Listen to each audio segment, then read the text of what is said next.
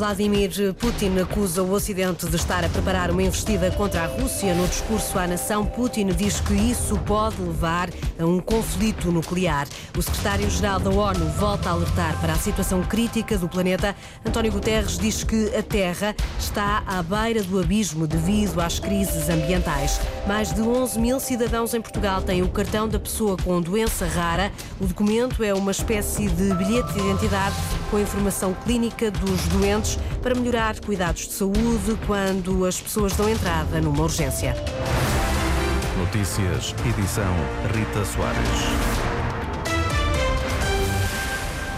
É uma mensagem direta do presidente da Rússia, Vladimir Putin, avisa os países do Ocidente para o risco de um conflito nuclear.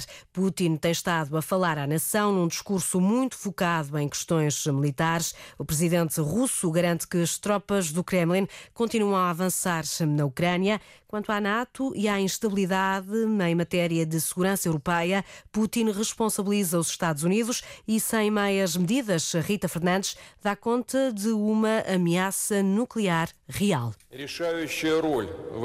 Não entendem que há o risco de uma guerra nuclear? A pergunta é deixada por Vladimir Putin no discurso.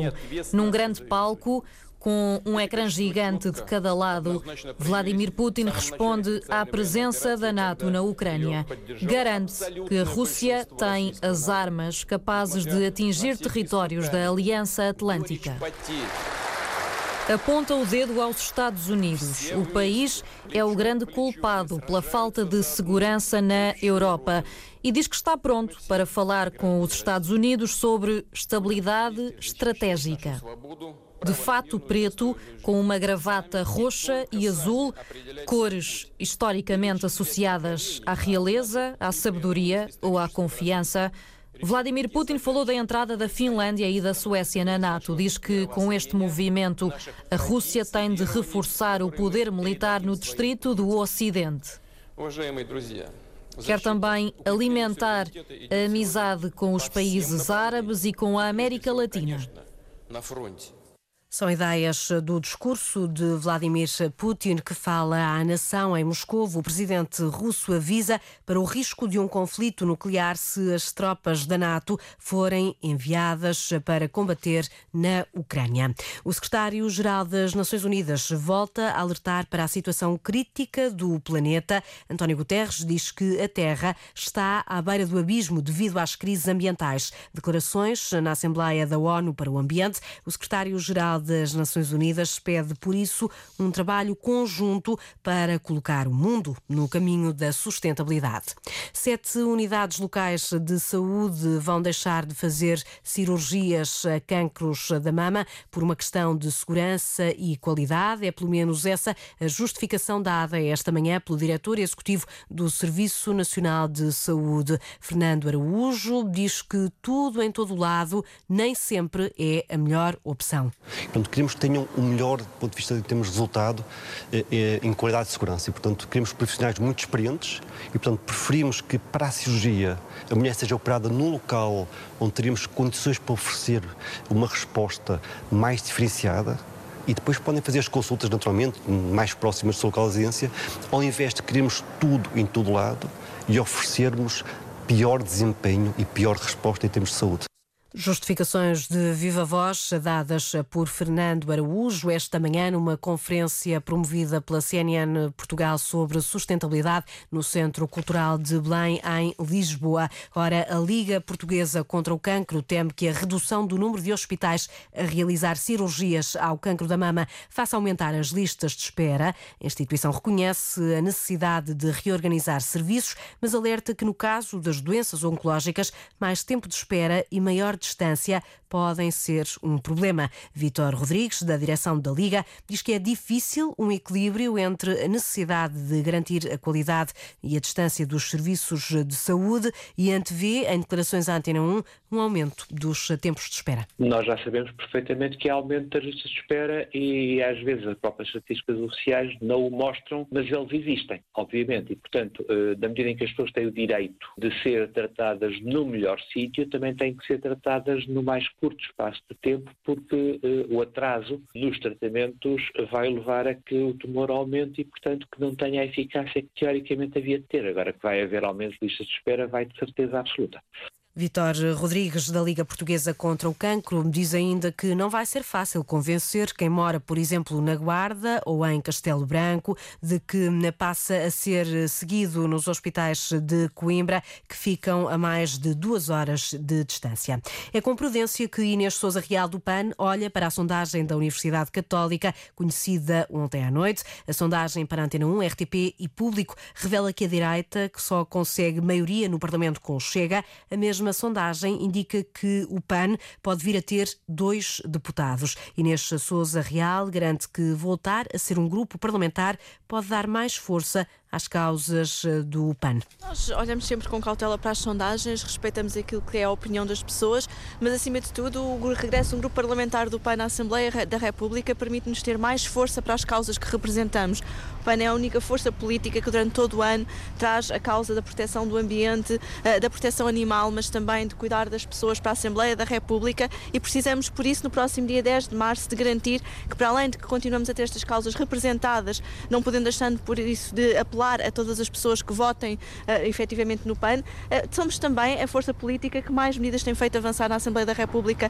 Declarações de Inês Souza Real esta manhã à margem de uma reunião entre o PAN e a Federação de Bombeiros em Viseu. O secretário-geral do PCP não vai assumir como derrota pessoal uma eventual quebra no número de deputados da CDU na próxima legislatura. É pelo menos essa afirmação de Paulo Raimundo em entrevista à Antena 1. A coligação quer reforçar o número de mandatos, se possível, recuperar os 12 deputados que tinha em 2015. Mas se isso não acontecer, o líder comunista garante que não vai tirar conclusões pessoais desse resultado. Se nós não atingirmos esses objetivos, eh, claro, não vamos ficar satisfeitos com isso, nem eh, e será um retrocesso na vida das pessoas. É, para nós essa é que é a grande questão. Eh, e não ficaremos satisfeitos com isso. Principalmente não pelo nosso resultado, mas pelas consequências que isso tem na vida das pessoas. Quem está a ouvir sabe bem o que é isso. Uh, mas no PCP e na CDU é, é, como é. As vitórias são de todos e as derrotas são de todos. E, portanto, não tirarei mais nenhuma conclusão que não seja essa. Há sondagens que apontam para um resultado de 1% nas intenções de voto na CDU, mas o secretário-geral do PCP, que vai pela primeira vez a eleições, está confiante num bom resultado da coligação. São ideias hum, deixadas por Paulo Raimundo nesta entrevista à Antena 1, que foi conduzida pela jornalista Oriana Barcelos. Já sabe que pode ir acompanhando as informações da campanha eleitoral, tanto nos noticiários como também no jornal de campanha Vamos a Votos, a edição da tarde é depois das 5 e meia. O Sindicato dos Enfermeiros Portugueses convocou uma greve nacional para 15 de março. É uma paralisação que vai decorrer entre as 8 da manhã e a meia-noite para reclamar uma atualização da tabela salarial, remunerações justas, melhores condições de trabalho e ainda a dignificação da carreira também com greves agendadas para depois das eleições. Estão, por exemplo, os jornalistas que param a 14 de março e os trabalhadores das misericórdias que fazem greve a 15 de março. Mais de 11 mil cidadãos em Portugal já têm o cartão da pessoa com doença rara. O documento é uma espécie de bilhete de identidade com informação clínica dos doentes e tem como objetivo melhorar os cuidados de saúde quando essas pessoas dão, por exemplo, entrada num serviço de urgência. Hoje assinala-se o Dia Mundial das doenças raras. E só no ano passado, Lourdes Dias, foram detectadas mais de uma centena de novas doenças raras em Portugal. O cartão da pessoa com doença rara é emitido desde 2014. Em 10 anos foram atribuídos cerca de 11 mil. Um documento com toda a informação clínica do doente. Carla Pereira, responsável da Direção-Geral de Saúde, diz que esta é uma ferramenta que facilita o tratamento médico em caso de urgência. Permite identificar quais são os cuidados de emergência que aquela pessoa pode necessitar caso entre numa urgência hospitalar.